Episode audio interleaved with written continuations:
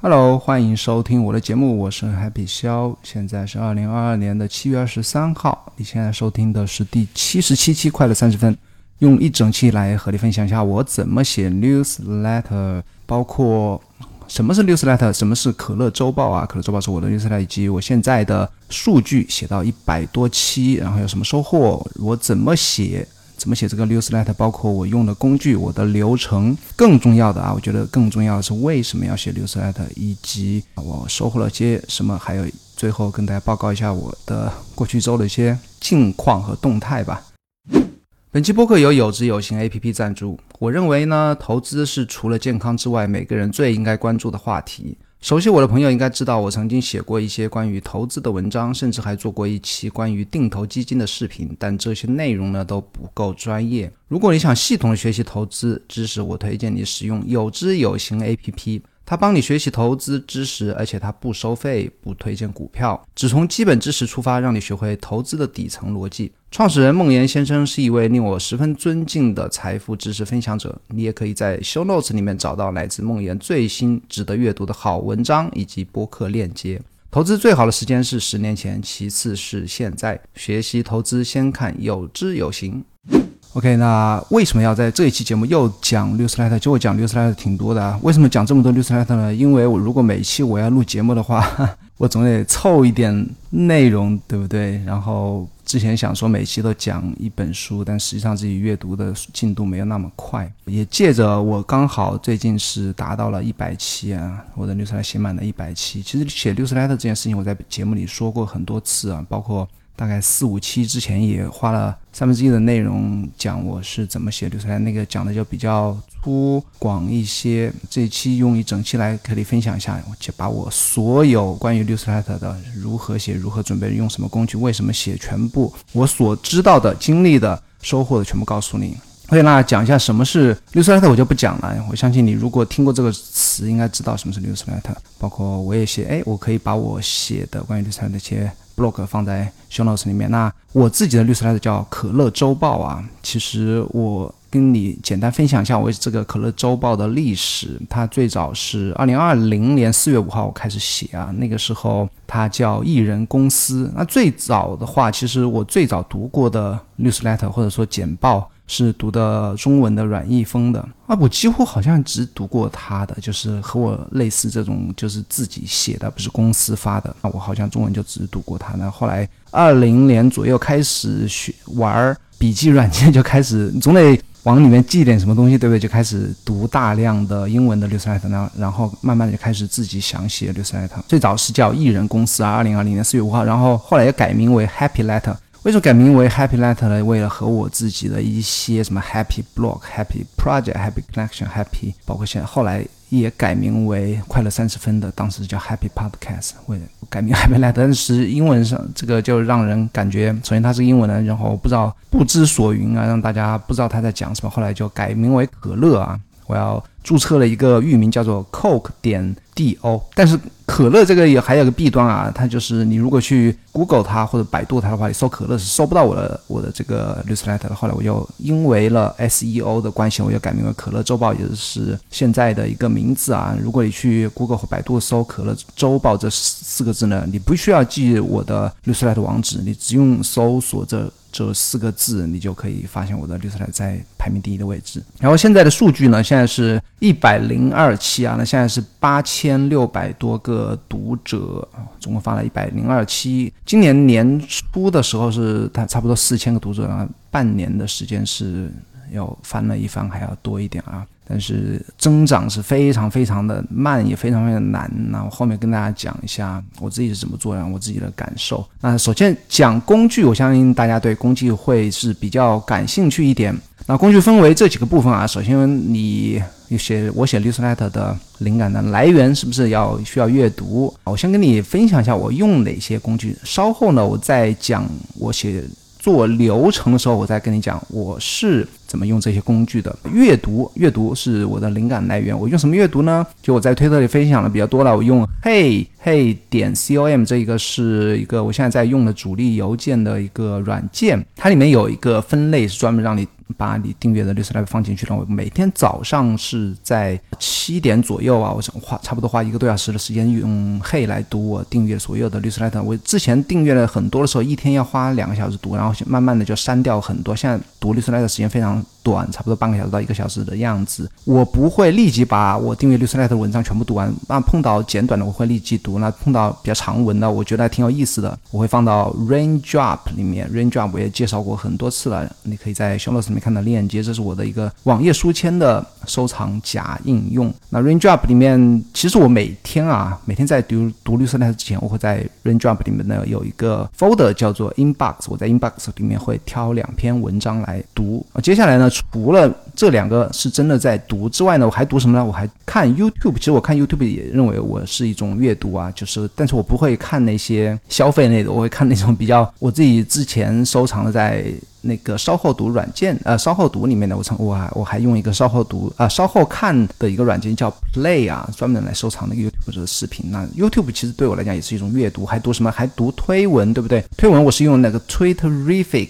Twitterific 的客户端，那它这个客户端非常棒啊，就是它不管在 iPhone 还是在哦，主要是 iPhone 上面吧，你可以在那个导航栏底部，你把它有可以让你列出四个列表。那我读推文的方式是读列表啊，那包括这些推文、视频、文章，以及我每天晚上读 Kindle 都是我的一个灵感来源，写六十来的灵感来源。然后记录是用什么记录？我是用 Obsidian。记笔记，那随时在不管在手机、iPad 还是我的 WinPC 上，还是 Mac Mac Mini 上，我全部用 Obsidian 来记。那之前记的比较勤，现在记的比较少啊。因为为什么 我我现在读的也少，记的也少呢？其实你对某一个话题感兴趣啊，比方说网络写六十那个做视频、做播客或者 Creator 或 Content Creation 啊，类似这种网络创，中文还不知道叫什么 Creator 类似的这种。话题我是了解比较，已经了解了七七八八了，包括写作啊、网络 copywriting 啊这些，我都了解的七七八八的，其实记得就没有那么多，包括一些 pop。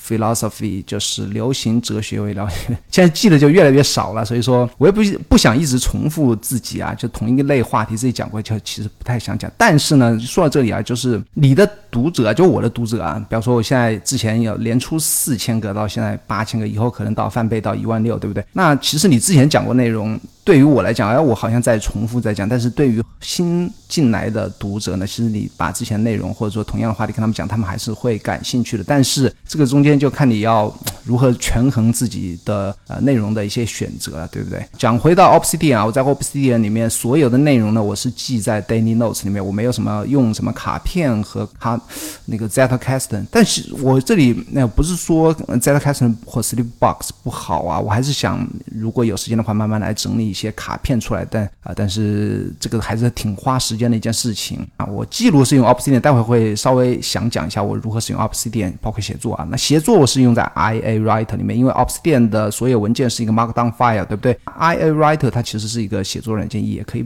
用 i Writer 来打开你 Obsidian 文件夹里面的 MD file、MD 的文件。那我是用 i Writer 来写 newsletter，发布是在。曾经有人问过我用什么平台来发布 newsletter，我是用 Review，Review 是 R E V U E，你可以在小 notes 里看到链接。那 Review 是被推特收购了，那现现在呢，那推特也把 Review 整合到了一个他们的一个类似于一个部门，叫叫 Twitter Writing 这样一个部门。Twitter Writing 稍后会在已经公测了，它会在不是公共厕所内公测，它会在那个推特里面增新增一个写长文的功能。那这个写长文的功能包括 Review 这个 Newsletter 的功能，它叫简报啊，那会是同样的一个。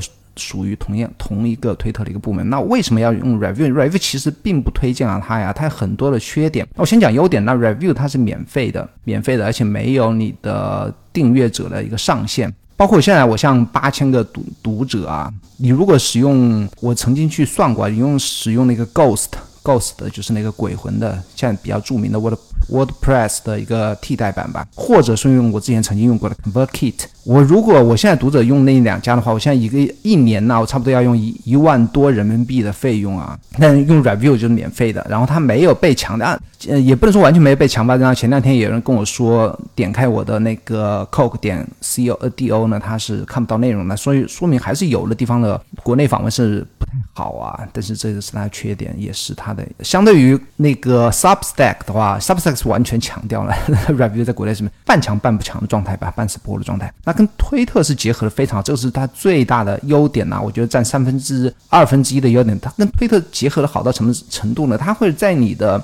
如果你看我的推特主页，它会在我的推特个人的 bio 个人简介下面就会出现一个我的简报，然后它上面你可以选择显示或者不显示你的订阅数。那如果我现在订阅数比较多的话，会显示在上面。那大家看到，哎，有这么多人订阅，是不是真的很好看呢？它会。点击去订阅，然后这个他立即就可以点击啊，点击立即就可以用他自己注册推特那个邮箱就可以订阅，那是非常方便。包括我在推特里面去发推文啊、引用啊、放这个主页啊，它都结合的非常好都，可以让你一键订阅。那在其他的一些，比方说你如果用国内的平台，什么竹白啊或者 Substack 或其他的一些 ConvertKit，它是没有这样一个。一键订阅的功能呢？来讲讲它缺点啊，投递率是真的非常低。包括最近啊，我最近是发现今年以来啊，它投递率变得更低了。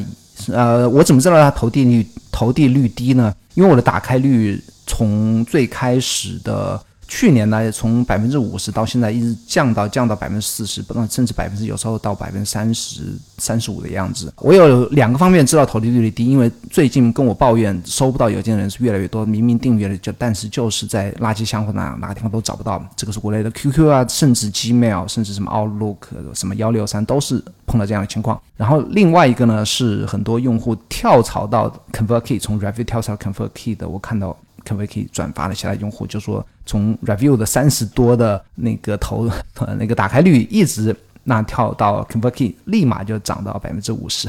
包括我自己啊，我在 ConvertKit 的，我曾经呃，我不知道你知不知道那个我写了一个月的日更的绿色的叫做零度日报，那么零度日报一直是百分之五十五左右的一个打开率啊，这个是 ConvertKit 是在这上面是做的非常棒，比 review 好很多。我我如果推荐的啊，如果你想把自己的 newsletter 和 blog 和个人网站整合的非常好，然后做一个啊长期去写，然后最后又会给自己来一个免费加订阅式呢，我我还是比较推荐那个 Ghost，Ghost 它的功能是非常的强，那我会有机会我会讲一下 Ghost 的，那 Ghost 的我觉得是非常，而且它它针对你的订阅它是不收费的，比方说。让你的读者一个月、一年吧，一年三百块钱，它是不抽成的，一分钱都不抽。它只针对什么收费？它针对你的订阅者的人数收费。一千个是多少？一万个是多少？十万个是多少？我觉得这个是非常合理的啊。OK，那接下来讲一下我写绿色带的流程。呃，其实我每当我发布一完一个绿色带，我就会在 Obsidian 里面新建一个模板呢，我有个 template。那 template 呃是一个非常基础的一个笔记的一个功能。那 template 里面我会就我的格式是在之前是比较固定，当然也有变化过一些啊。那每期可能多多少少有些不一样，但是我在每期 newsletter 里面我是分享一些来自于其他链接的一些想法，那也也有一些是我自己的想法，但是大部分是来自于某篇文章、某个视频或者说某本书的一些想法，然后我自己展开讲一下，差不多每期会讲个三五个。想法，那每次写发布完一期呢，我会在 OPSC 里面建立一个模板，那就会上面写好开头、结尾。其实我开头、结尾每次都删掉了，我重新写的，中间会有几个想法。然后我在 OPSC 里面有一个快捷的 Dashboard，那我不知道你呃看过之前介绍过有一个叫做了解了解，他把 OPSC 首页啊做的非常棒了。它其中有一个概念，我就我就借来用了，叫做 Dashboard 仪表盘。那仪表盘的话，我会放一个当期的我还没写完的本周要。发送 newsletter 的一个链接啊，我没事就会点开那个链接。如果有那个想法迸发到我的脑袋里面去，我觉得可以适合用来写 newsletter，我会点在 dashboard 里面点开当期的那个 newsletter，我会把那个想法。替换到替换到当期里面的大标题，我会不然大标题我会写三到五个想法嘛，我就会写到里面去。但是我不会去立即去写，我会固定一个时间去写。那收集灵感呢？收集灵感刚才讲了，我用 Obsidian 嘛，曾经我是用那个 TOT 啊，一个和 Twitterific 同一家公司的叫 Icon Factory 用啊做了一个一个快捷记录灵感的一个一个手机 app 和 Mac app 吧。那曾经用它，现在又用回来，然后昨天又用回来了。然后现在是用 Obsidian，刚才也讲了我是怎么用 Obsidian 来快捷记录一些概要。那周一到，比方说我每个礼拜五写啊，那我周六到周五的时间就是。收集灵感的一个时间，那写作的时间，其实我是写作时间就是啊，和我预计的时间是完全不一样的。我预计是每周五的下午，但一般都会拖到礼拜六。现在是礼拜六了啊，我估计要今天下午找时间去写，因为写作是特别痛苦的一件事情，对我来讲是特别痛苦的啊。为什么呢？痛苦来自于这么几个方面啊。首先是灵感的缺乏，就我每个礼拜他是读很多东西，但是我大部分东西我是不会写的。我觉得。这个想法很不错，我甚至会记录到笔记里面。但是我这样只是觉得他不错的一些想法，我是不会写的。我会写什么样的？我会写写的让我激动的想法，让我特别是有一些是和我自身经历相关联的，我会讲一个一些自己的故事的想法。我觉得我才会写到 newsletter 里面。如果仅仅是记一些 highlights，或者说文章的一些 highlights，或者说我写的一些笔记的话，我是不会写这些内容的啊。这是一个灵感的缺乏。其实灵感一个礼拜能凑三到五个，让自己哎，我觉得非常棒。然后。我自己也有一些自己想说的话的灵感是很难凑出来，对我来讲是很难凑出来的。然后我还有一个痛苦是自我怀疑，我每次啊就会怀疑我自己读者数越来越多啊。我当我在五百八百的读者的时候，我就非常怀疑我凭什么去占用这么多人的。哪怕是五分钟时间去读我的东西，我值不值得占用别人的时间？有没有浪费别人的时间？我写东西，别人会不会觉得很糟糕、很难看？我到现在啊，那这个自我怀疑就会随着读者的增加就会越来越大，这是我的，也是我的一个痛苦之一吧。难提笔，非常难提笔，哪怕你写好了，写好了所有的提纲，写好了想想想要讲的公司，也是很难提笔的。写吧，真的是。比方说，我昨天应该昨天下午写啊，其实昨天下午也有时间在公司吧，因为周五下午不是很忙。但是我会总会觉得，哎，我先干干这个，先干干那边，先看看这些东西，哎，自己给自己找点事情，反正总是就是很难开始写。之前的紧张啊，紧张，我刚才讲了，其实我如果每周六我去写六十 letter，我差不多从周五就开始特别紧张，特别是当我还没有想好写什么，我从周五就开始特别的紧张，因为 newsletter 不同啊，newsletter 是你投递到别人的邮箱里面去，至少有一半人会打开的，会真的去看你啊，就看那个感觉 是非常的让我紧张。那现在稍微好一点，稍微有一点释怀，还是还是很紧张的一件事情。所以说写 newsletter 对我来讲还是真的是真的是很难。那我其实啊，其实我每次写 newsletter 我是。你如果觉得我六十 letter 写的有时候不太通顺，然后错误别字很多，甚至有些刊物的话，那是因为我只写初稿，我写完初稿我就发布。为什么呢？其实我本可以把那个有很多人写六十 letter 是这样的，他写完之后隔两三天，他会提前写好，隔两三天发布之前重新再校对一遍。那我是不会这样做，因为我觉得如果再来校遍一次的话，那个写作的痛苦就对我来讲是又加倍了一番。那我不想给自己增加太大的摩擦力啊，所以我是写完草稿就发布。毕竟是一封邮件、信件，对不对？你可以当做是朋友给你写的。你朋友给你写信，他会写一个草稿再重新校对别吗？那有的人会，我相信大部分人是不会的。那接下来讲发布日期啊，我是每周六，之前是每周六的上午发布，那现在那个发布之前是周五写完嘛，周六上午八点半发布。那现在那个发布时间。过了，我最近两周是越来越拖沓了。现在做呃前面两周应该都周日发布了，其实呃不管周六还是周日吧，就放在一个。周末来发布的时间，那发布完之后呢，我会在推特，其实我在一般在推特，推特我会提前大概一个小时或者半个小时来预告本期将要讲什么，有时候不会讲啊，有时候会稍微提一下，有时候会把整期的内容列出来在推特，那就是说，哎，我即将本期内容有这么多，然后你有没有兴趣？有兴趣的话，应该加入这么多小伙伴一起来订阅，那这是我的一个流程啊，到到发布吧，也有时候我是发布完之后通过推特来推广啊。但这个都是每期发完之后都会在推特来公告一下。那接下来就讲我的 marketing 啊，推广，我是怎么推广的？我所有的现在的八 K、九 K、接近九 K 的读者全部是来自于我的推特推广。其实我的唯一的广管道啊，就宣传管道就是推特。那我怎么推推广的呢？那平时偶尔我会时不时的就会在我的账户就发一下，哎，我现在我有这样一个 newsletter，然后有时候会找一些契机发布啊。比方我最近比较成功的一次推广，就是说推特百分之九十九的人推特都是呃来上推特都是看黄色。图片都是来那个下载盗版软件，都是来吵架，都是来看新闻，都是来看搞笑的段子。但是只有百分之一的人是来成长和学习。他说：“我说，如果你是这百分之一，百分之一，你应该定义为的六出来巴拉巴拉，就类似于这种嘛。但是这种其实写这种有还是挺有争议的。”推文呐，每次写之前我就知道发出去肯定很多人反感呐，实际上也是啊。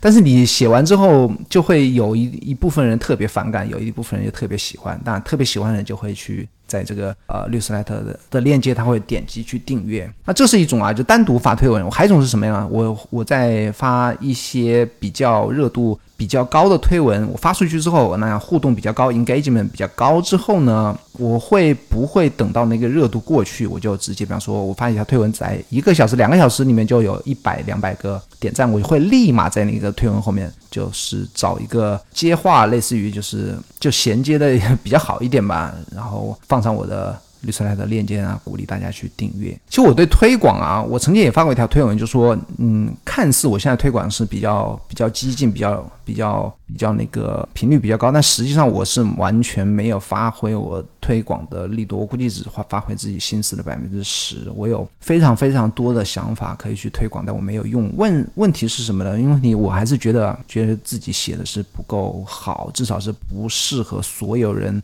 不会让所有人都会觉得喜欢读，或者大部分喜欢读，所以我觉得问题啊，我我对推广态度是读者的数量不是问题，读者多读者少都不是问题。哪怕你现在我现在只有五十个读者，但是我知道我现在写的品质非常高，那么接下来读者的数量就根本不是问题了。我会非常快的用所有可以想到的办法去推广。为什么可以立马就可以获得更多读者？因为你的品质很高，一旦有一个人。知道读过，他会，比方说有十个人读过，甚很快就会两，其中会有两三个人就会帮你去做推广，因为你他读过，他们读过很喜欢，他会告诉他们同事、朋友、同学，甚至去发推文、发论坛里发帖子，很快很快，你的那个读者就会呈指数级增长。所以说，我觉得推广根本都不是问题啊，问题是写作的品质。怎么写好 newsletter 呢？我觉得写好 newsletter 啊，但我不是说我自己写的好啊，我觉得通过这些方面啊，你可以。或者我可以写好绿色 letter，写绿色 letter 必须首先啊，我觉得它的一个原始的动力是你有一个好奇心，你想分享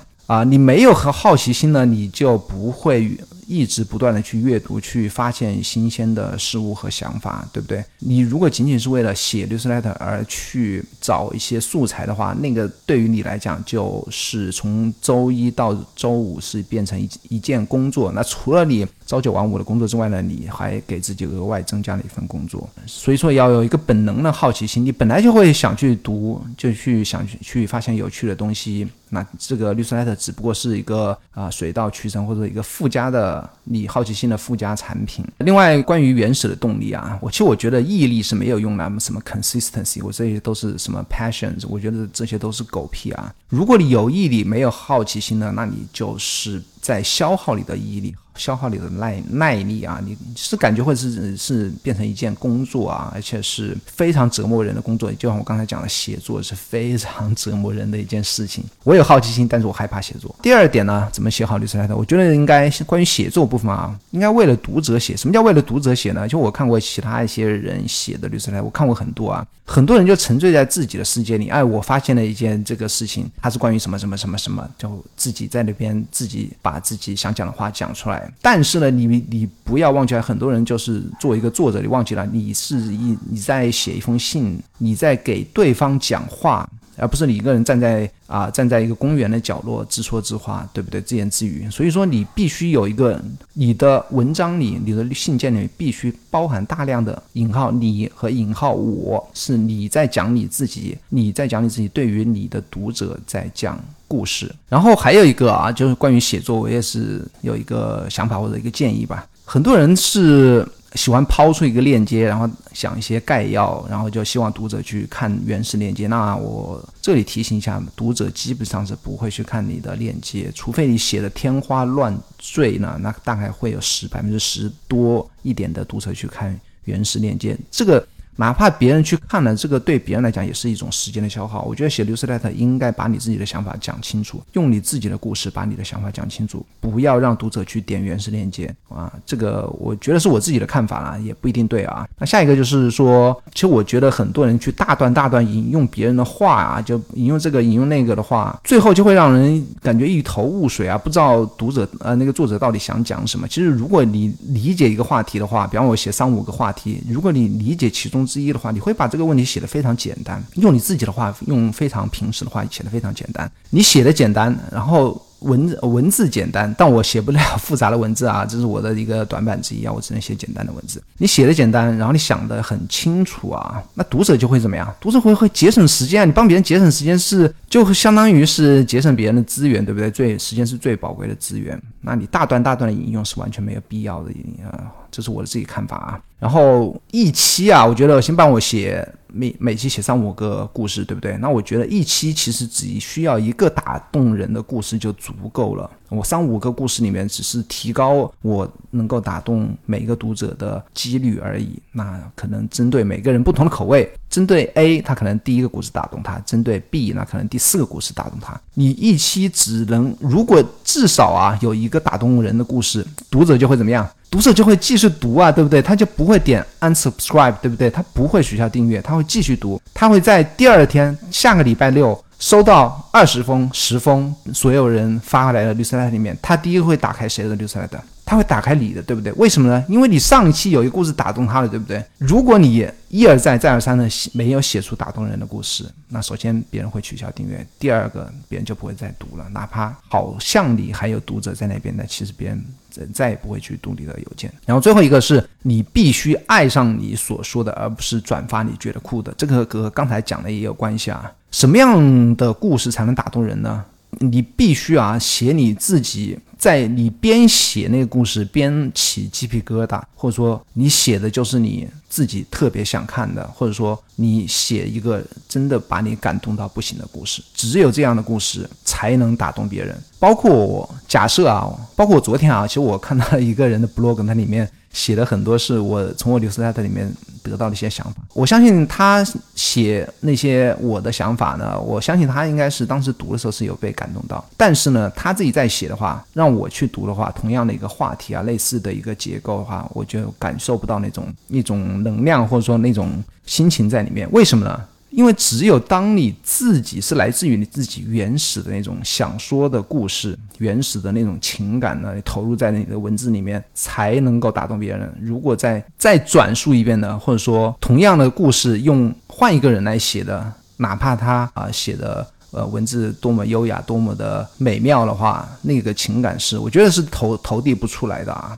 所以说，我觉得应该最后一点也最重要的，你必须爱上你想说的故事，而不是你转发你觉得酷的。什么酷的？那酷的的信息太多了，对不对？你永远拼不过一些媒体。你如果觉得是转发，哎，这个网站很酷啊，或这个这个这个故事什么奇特呀，就是那种，其实，在大家在社交媒体上，或者说甚至短视频上，都可以看到那些那些很酷的事情呢。我觉得是不会打动人的，不会打动人。最后的结果就是就会你就会被淹没在那些其他所有人的一些你衰在里面。那最后。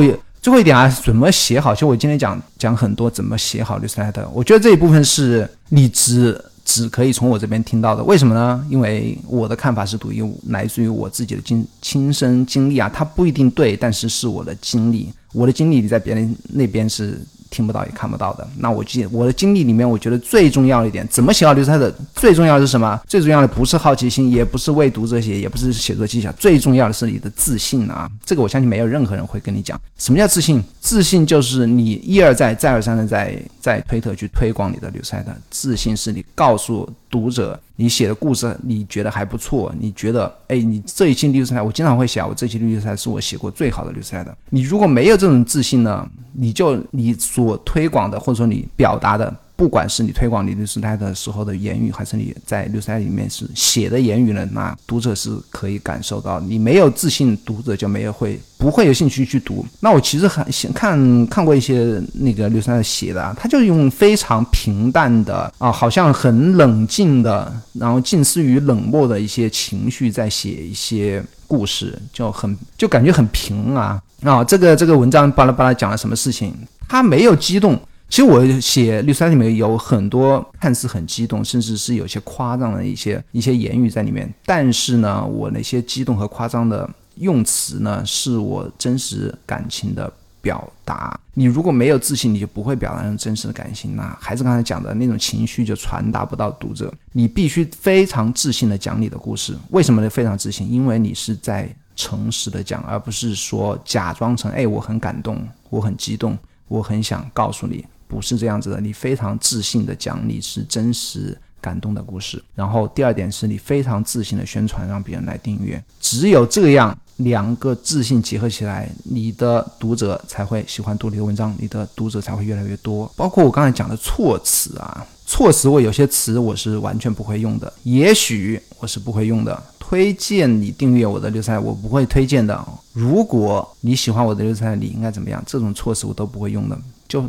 我现在讲的是，当我在推广我的比赛的时候，我写的是什么？我写的是立即、立刻、马上点这里，你你需要，你应该，你必须，这是我的措辞啊。但是如果我觉得我对我自己的比赛更加有信心的话，我会做的更加的极端。当你真的是表达出来自信，真的是对自己的内容有自信，真的是对自己的感情、真实的感情有自信的话。我觉得这是写好一个绿色最重要的一个事情。OK，那讲一下为什么写啊？很多人问我如何如何写六塞特如何获得更多读者，但没有，从来没有人问我为什么写六塞特啊。那我现在分享一下我为什么写六塞特。我写六塞特是为了表达自己，为了帮助别人。表达自己是一个非常原始的冲动。我曾经忘记在哪篇文章里啊看到过，但是我觉得非常认同的。他说，人类最大的一个满足感来自于共鸣啊。我觉得这个对我来，至少在我身上来讲是对的。然后绿色它的还有一个很好的帮助呢，我之前讲过很多次，我这也不要再重复的讲了。因为 Newsletter 是一个不基于任何平台的，别人带不走你的，别人不能删除你账号的一种与读者联系的方式。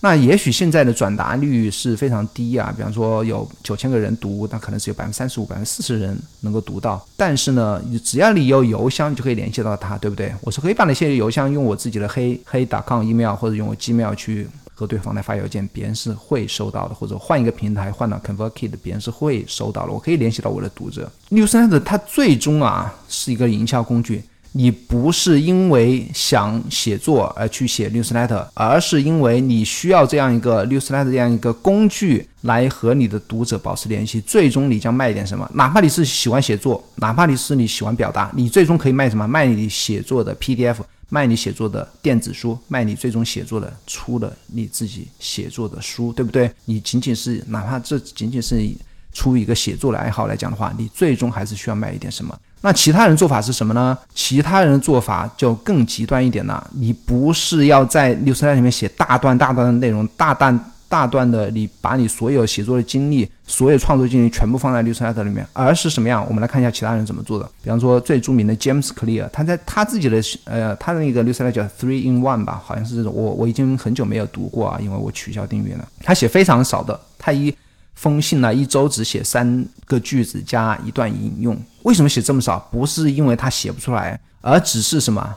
他只需要就跟我讲的，他一封邮件只需要你一个打动别人的想法就够了，人们就会记住你，就会在下个礼拜继续打开你的邮件。所以你不需要写非常长的故事，长的故事有时候会让人反感啊，这是一个弊端。你只需要维系住这一段关系就行了，只需要维系维系住读者会去点开你的邮件就够了，而不是说把你所有的精力全部投入到 Newsletter 里面。更有甚者啊，我现在下面一个例子先先啊，Sean Puri 就是那个我一直举例的 My First Million 的。主持人他写的就更少，他每我怀疑他每期 newsletter 只写大概十五分钟可以搞定。他怎么写的呢？他只转发他上一周读过的五条，他让他有，我相信他是收藏了啊，就是有共鸣的推文，然后自己在下面，甚至有时候只加一个表情符号，然后多的时候也只写下三五句他引起了共鸣的点。但是人们就会一直会去点开他的 newsletter。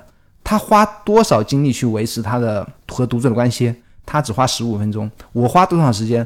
我花我一周阅读的时间加上我写作时间，一周加起来可能十几二十个小时，成本谁多谁少，我相信你应该非常非常了解了。当然，这个是每个人的选择啊，我可以选择，也可以选择像他那样，但是我自己选择，我觉得他是因为什么？他有更多的呃内容，比方说他的主业是做播客，或者说做他的一个 startup 叫什么创业，对不对？他写六三代并不是他。唯一表达自己的地方，或者说他不需要用六十来特来表达他自己，因为他有更好的管道。那我不一样，我很多人，我现在写 blog 很少，那其他人来了解我，那能够让读者更多了解我、更多喜欢我的管道，主要管道是什么呢？主要管道是六十来特。所以每个人的情况不一样啊。那詹姆斯·克利尔更简单了，他的管道是什么？他的管道是所有的精力、所有的能量全部投入到他那本书里面去。还有很多人。我刚才讲了，詹姆斯·克利尔和 Shane Pry，我怀疑大，他们一个人画一个多小时，一个人只花几分钟、十几分钟。那还有人是更极端，但是做的非常好的。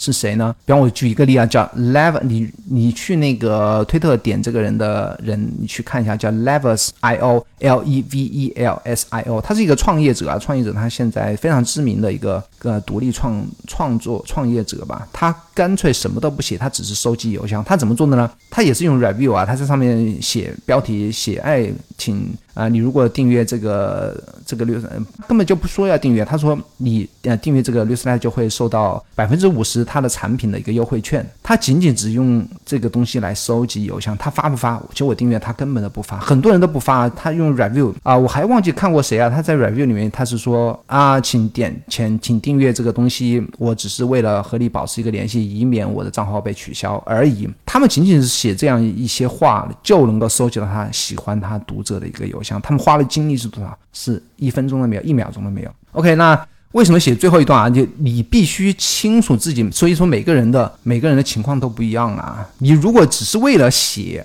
为了想写，为了想表达的是那个这种初衷呢？你如果没有读者基础，你在其他平台，比方说你不是一个短视频创作者，你在其他平台没有粉丝，没有 YouTube、哔哩哔哩都没有粉丝，你推特也没有粉丝，你在任何地方都是一个 nobody。不是说 nobody 啊，不说现实中 nobody，就是说没有粉丝啊。我刚才措辞不对，对不起啊。就是你在任何地方都没有一个读者基础，你要不要写流传？你肯定不要啊。你写流传给谁看呢？假设你亲朋好友拉拉了四五十个人，你在什么论坛，你也不管哪个地方，你拉到一百个人、两百人看，最终有。四五十个人打开，你要为这四五十人花多少精力呢？对不对？你你要，那你真的如果想写，应该怎么写？你就写 blog，对不对？写完 blog，你去怎么干什么？你去 V2EX 发帖是吧？什么什么 CSDDN 是吧？就是程序员比较多那个论坛，我从来没去过啊。或知乎发帖或者发，你就会有很多人去看，会读，对不对？你为什么写一个 newsletter 只有四五十个人读呢？如果你只仅仅只想要写的话，甚至于你把你想写的东西写写到 blog 里面。